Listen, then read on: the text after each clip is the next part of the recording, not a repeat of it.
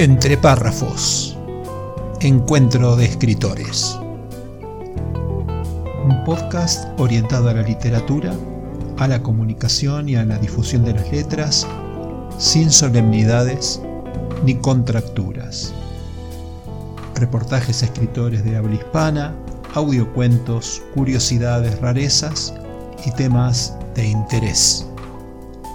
Soy tu anfitrión, mi nombre es Marcelo Urbano periodista, escritor y por la gracia de las nuevas tecnologías, podcaster. Entre párrafos. La parte divertida de las letras.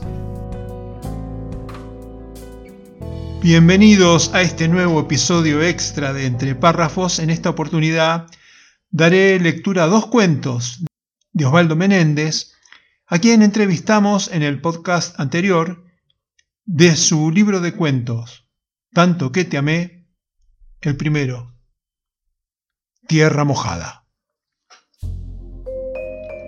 La presentación del desayuno era excelente, muy completo, café con leche, jugo cítrico, facturas, frutas de estación y los huevos revueltos. El bar comedor del Hotel Mustaquio tenía fama de atraer no solo a turistas, sino también a transeúntes que quisieran degustar sus delicias. Realmente había quedado satisfecha, el precio a pagar era aceptable, mientras la moza revisaba los números, ella se propuso ser convincente. No puede ser, exclamó mientras revisaba minuciosamente la cartera con su mejor cara de desesperación. ¿Me crees si te digo que vine sin plata? Ni traje los documentos. La empleada, visiblemente molesta, giró sobre sus pasos, se encaminó hacia la caja y se lo comentó al encargado. El hombre no pasaba los 40 años de edad, calvo, de corbata y delantal que no ocultaba una figura visiblemente falta de actividad física. Observó la mesa donde la supuesta infractora miraba para otro lado a la espera de su reacción decidió acercarse y dialogar con ella. La empleada me acaba de comunicar que usted ha consumido un desayuno americano y que no tiene dinero para abonar. ¿Es cierto? preguntó con voz firme. Así es, respondió Aida sin mirarlo a los ojos, pero mostrando con movimientos que estaba alterada. ¿Y ahora qué hacemos? indagó el hombre. Una joven, que estaba sentada consumiendo a dos mesas, levantó la mano y solidarizándose con la situación, le expresó que ella podría pagarle.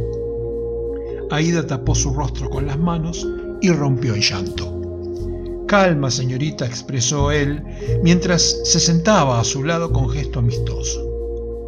Impulsivamente, Aida lo tomó de las manos, las apretó con firmeza, lo miró fijo y con la voz entrecortada, con angustia, casi que imploró. Señor, perdóneme, no se imagina cómo me siento. El hombre consternado buscó soltarse con cierto esfuerzo, sonrió para tratar de tranquilizarla y agregó, Está bien, no se preocupe, ingresaré su consumición como gasto. Se paró de golpe, dio dos pasos y casi como consejo expresó, trate de que no le ocurra seguido. Dio media vuelta y regresó a la caja. Cuando Aida tuvo sus primeras sensaciones de decaimiento, los médicos consideraron que esos estados reiterados eran producto de una autoestima que necesitaba ser elevada en forma permanente. Las depresiones fueron apareciendo con más frecuencia y con el tiempo le aumentaron la medicación para estabilizarla emocionalmente. Mientras caminaba presurosa, sentía que le estaba dando calidad de vida a su cuerpo. Miró el reloj y se dio cuenta de que llegaría tarde que los alumnos se estarían poniendo impacientes. Carla les había prometido la presencia de un artista que había desarrollado sus actividades en el extranjero y cuyo aporte sería interesante. Aida fue presentada como una actriz exitosa a nivel continental, que sus principales logros los obtuvo cuando vivía en Bogotá. Enfundada en un coqueto equipo de jogging, con los alumnos sentados en círculo, la actriz de larga trayectoria les propuso realizar unos ejercicios de relajación y respiración. Levantaba suavemente los hombros una y otra vez y acompañaba el movimiento con una inspiración profunda. De a poco le fue agregando rotaciones de cuello y aperturas de brazos. Inclinaba levemente el cuerpo para un lado y para el otro, componiendo una especie de coreografía. Luego comenzó con los ejercicios de actuación. Bastaron esos minutos en que los alumnos intentaron imitarla para crear un ida y vuelta con la famosa actriz que se había prestado para colaborar en sus formaciones. Nos ponemos de cuclillas, saltamos como una rana, nos paramos de golpe y buscamos sentarnos de espaldas a la pared y nos deslizamos con ella. Nos incorporamos como si fuéramos plantas que crecen. Aida estaba compenetrada y creaba expresiones corporales para incentivar a los atentos alumnos. Otras profesoras se habían acercado para presenciar los ejercicios con la intención de incorporarlos a la escuela de teatro. No siempre tenían la suerte de que una actriz destacada viniera a sumar sus experiencias.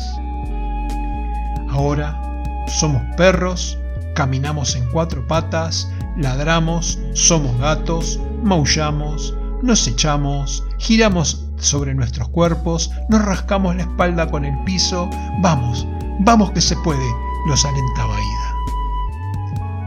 La empatía con los alumnos fue aumentando. La clase transcurrió con éxito y cuando terminó, la aplaudieron calurosamente. Aida había cumplido.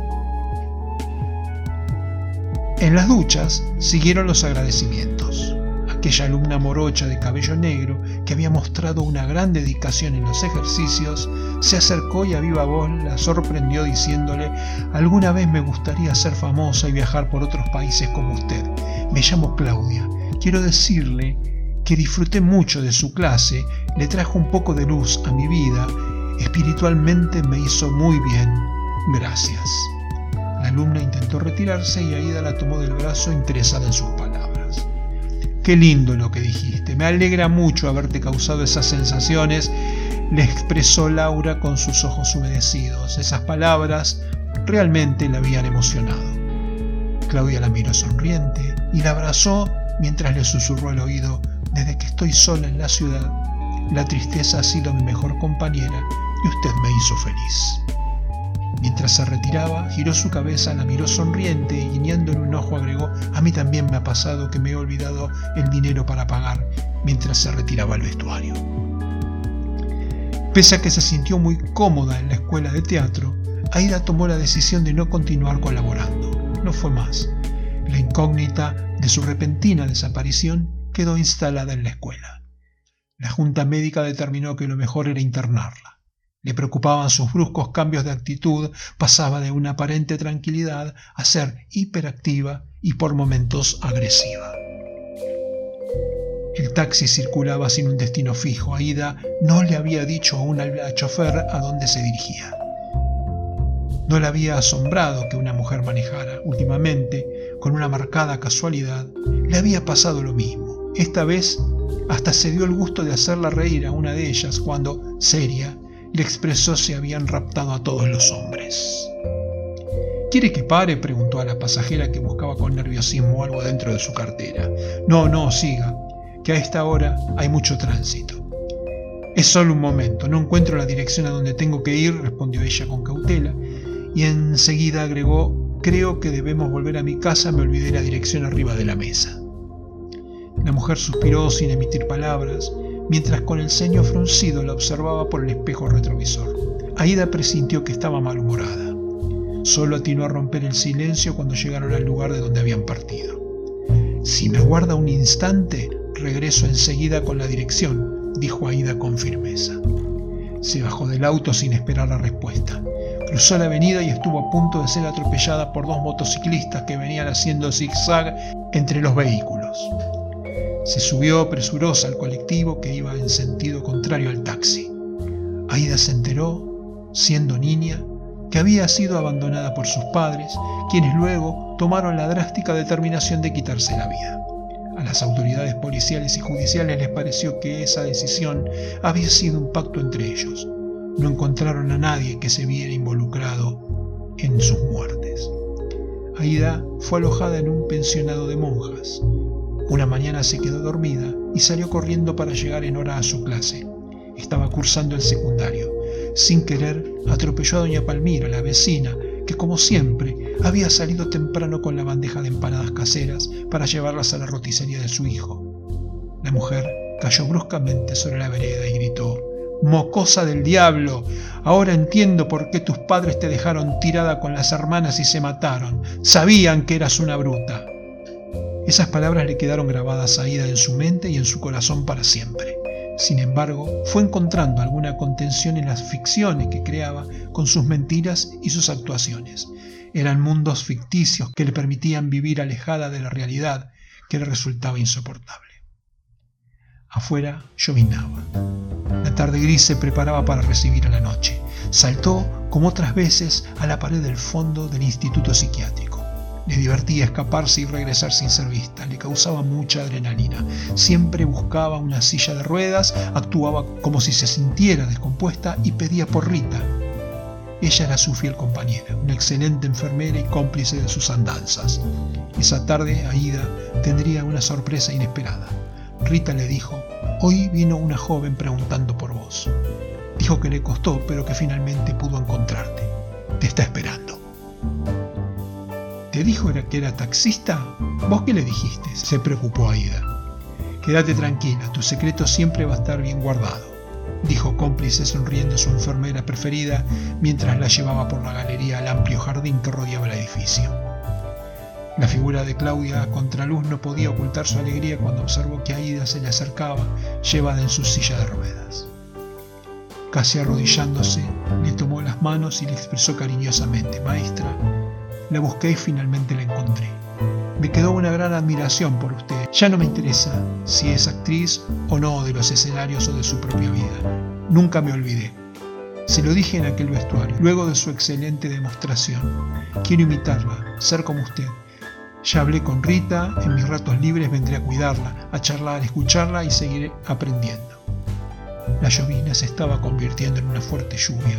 Aida tomó la mano de su alumna, se incorporó y comenzó a caminar con ella. Se sentía feliz. Se había levantado viento y aspiraba profundamente el aire mientras le comentaba.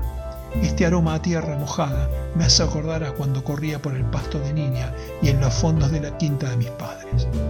Rita se quedó apoyada en una de las columnas mientras observaba cómo se alejaba su paciente por el largo pasillo en compañía de su visita. No sabía que tenían muchas cosas en común para comentarse. El segundo cuento se titula Maipú 871. Mientras caminaba y despejaba mi cabeza, observé de lejos a un hombre alto que se acercaba a los transeúntes del lugar.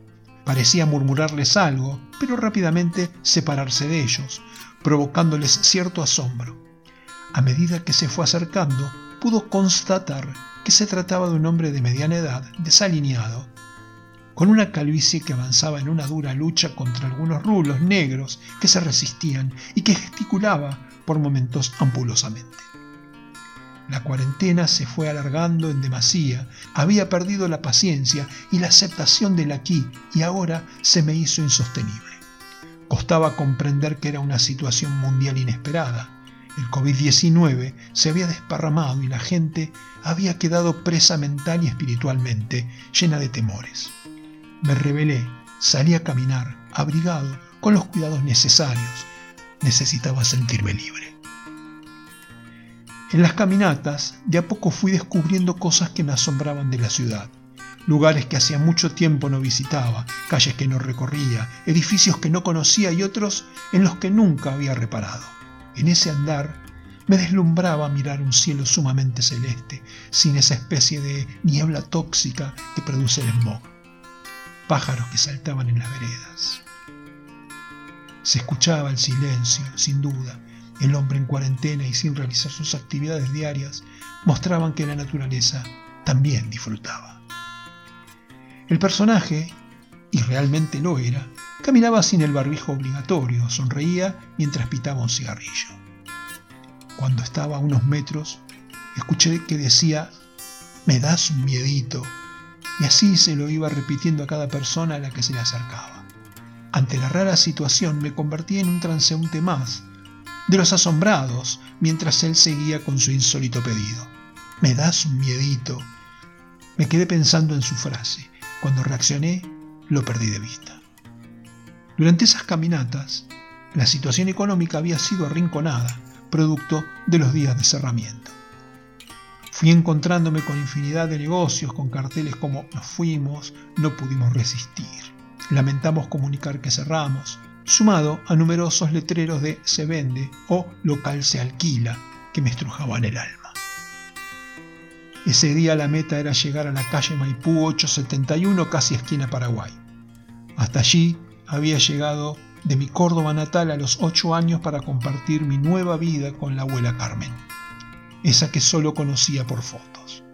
El amor entre mis padres no pasaba por el mejor momento.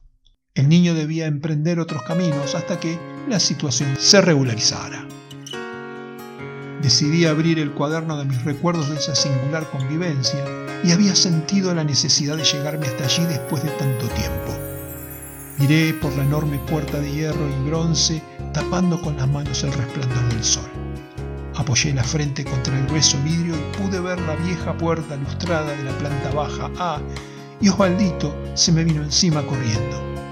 Me parecía ver a la querida mujer de mediana estatura, de 70 años por aquella época, que me corría con la chancleta en mano por el departamento para que me bañara, el olorcito que me inundaba las fosas nasales de apetito mientras preparaba sus exquisitos platos donde siempre se las ingeniaba para ponerle berenjenas.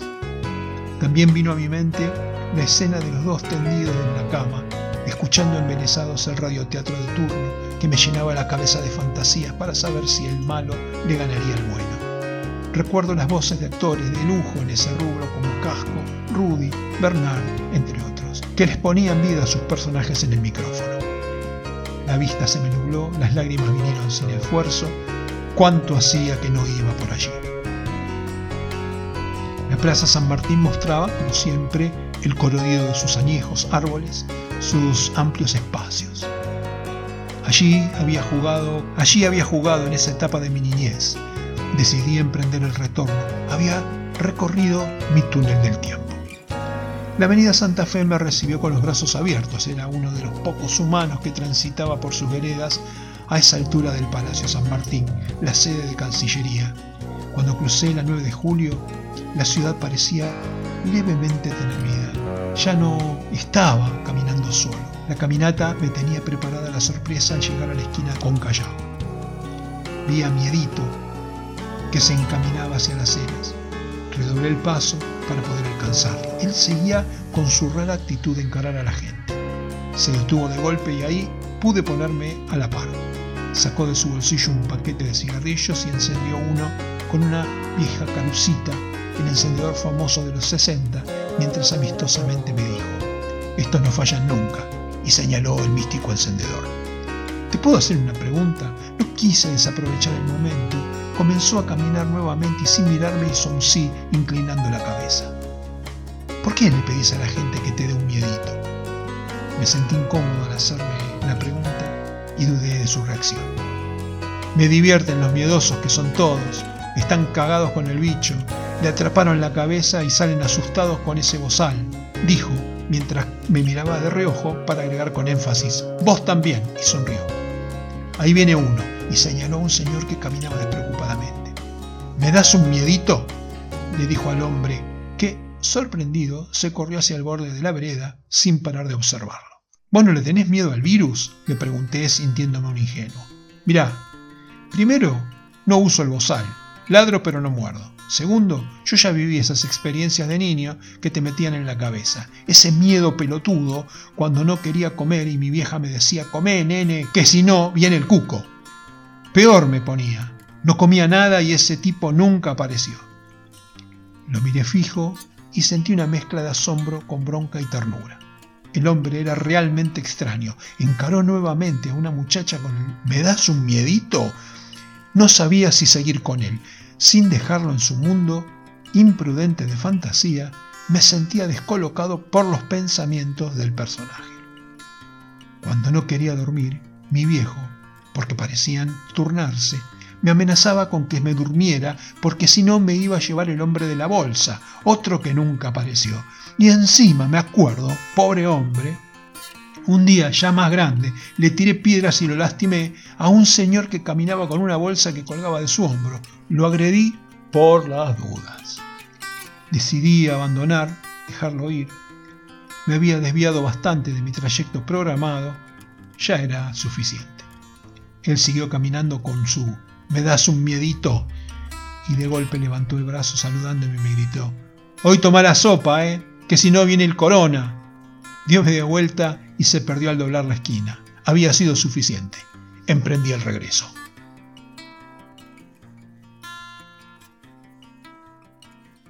Acabamos de escuchar eh, dos cuentos de Osvaldo Menéndez, a quien entrevistamos en el podcast anterior, de su libro de cuentos tanto que te amé. La clave Muspelheim. Dijo la crítica. La novela de Marcelo G. Urbano es una pieza que tranquilamente está a la altura de las que suelen ganar el premio Planeta o incluso de muchos bestsellers internacionales. De hecho, hay algunos aspectos de la trama que recuerdan a obras maestras del género como El péndulo de Foucault de Humberto Eco o El Club Dumas de Arturo Pérez Reverte. A veces los milagros ocurren y es toda una fiesta cuando esto sucede. La clave Muspelheim es una masterclass sobre cómo escribir una novela con recursos clásicos de ficción histórica, pero también del documental y del cine de suspenso. Suplemento Cultura Diario Hoy Día Córdoba, Cesari Novek. Para adquirir el libro en formato papel solo para Argentina, https barra marcelogeurbano.com.ar slash tienda. Para Latinoamérica y Europa, adquirirlo en la tienda del autor en amazon.com, tanto en formato papel como en ebook. La clave Muspelheim.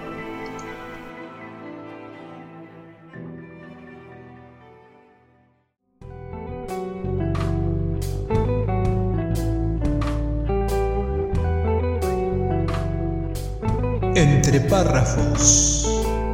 La parte divertida de las letras.